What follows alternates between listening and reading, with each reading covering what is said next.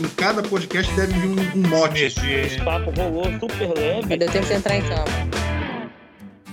Fala pessoal, tudo bem? Nós somos o grupo 8 desse projeto de transformação da tecnologia.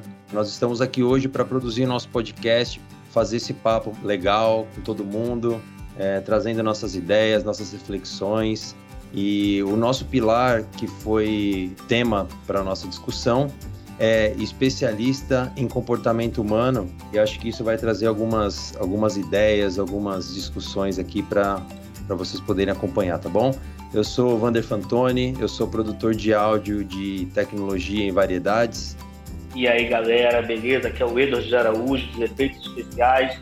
Eu sou especialista em comportamento humano. Opa, não, não, não, especialista de tecnologia. Isso aí, Edward. Fala galera, aqui é o Felipe Pereira, produtor de efeitos especiais. Olá, pessoal. Aqui é a Egli, sou produtora de tecnologia. Boa, pessoal. Aqui é o Marcelo Fernandes, sou produtor de tecnologia. Estou atuando em Pantanal e bebendo dessa fonte da tecnologia para falar com vocês daqui de longe. Fala, pessoal. Eu sou Rafael Mussauer, sou produtor de tecnologia de variedade. Então vamos nessa. É, espero que vocês gostem, fiquem com a gente aí. E esse é o nosso podcast, então fiquem à vontade, curtam bastante e comentem.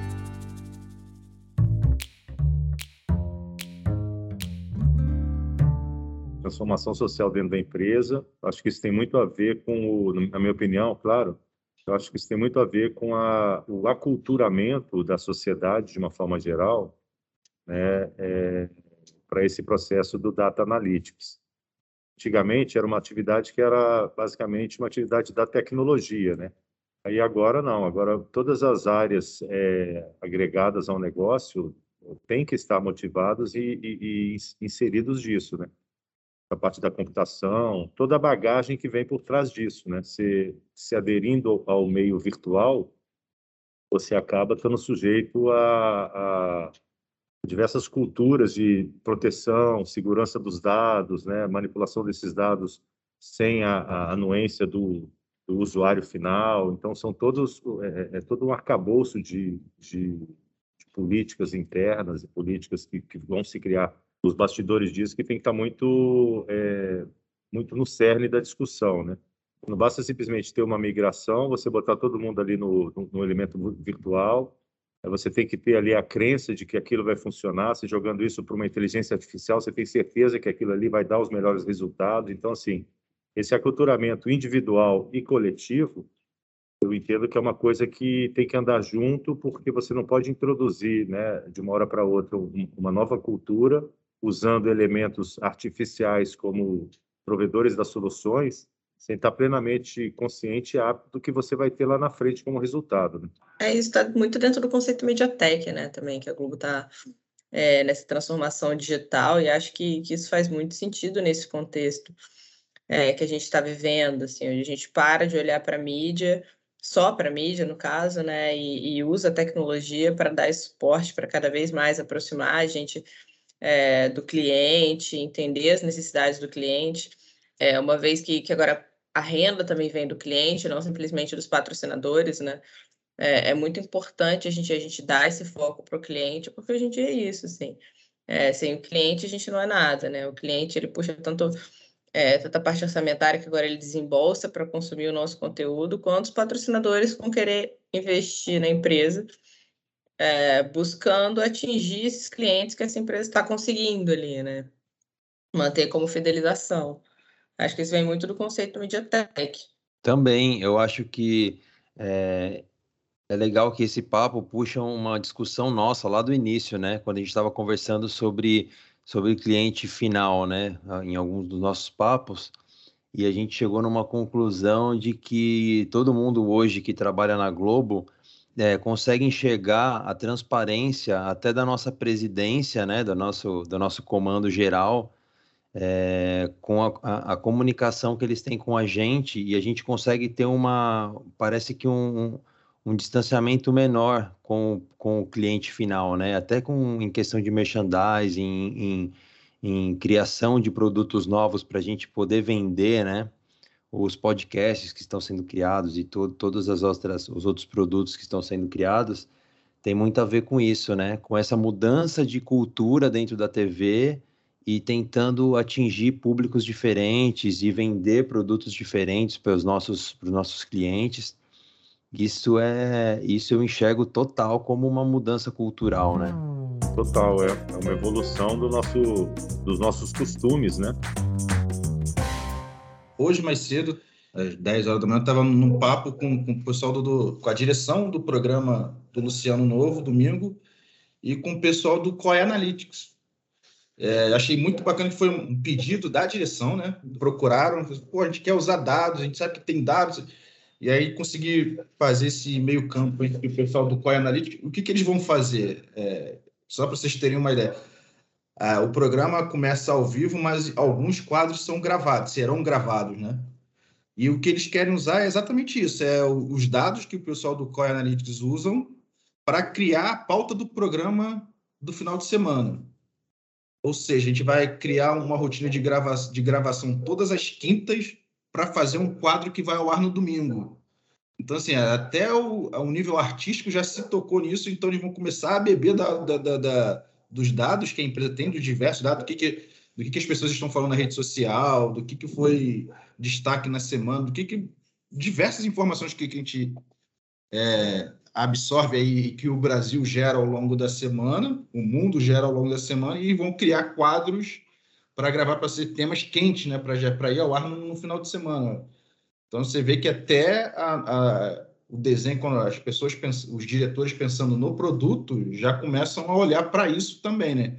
Já entendem a importância do, do, do data driven. Né? É fantástico isso. E a questão da crença também, né, Rafael? De você ter é como é que você acredita que você pega um, um né, uma máquina, um algoritmo, ou seja, um, um, programa que você vai desenvolver e aquilo ali seja realmente assertivo para você ter os resultados que você quer, né, num programa que é, de, que é esse que você vai um programa ao vivo, né, que você vai receber as informações ali e tem que passar as informações à frente, ou seja, tem que haver uma confiabilidade total ali do de todo o processo para que não chegue alguma coisa ali é, que passe por um filtro e seja uma coisa que não, não seja relevante para a informação, para ser divulgado, para propagar, e tem que ter essa segurança na cadeia como um todo, né? Porque hoje em dia você está com um banco de dados ali, todo cru, você desenvolve uma ferramenta para poder ir ali, mexer nesse banco de dados e trazer para vocês a informação que você quer. Pode ser que as informações não cheguem da forma que você quer.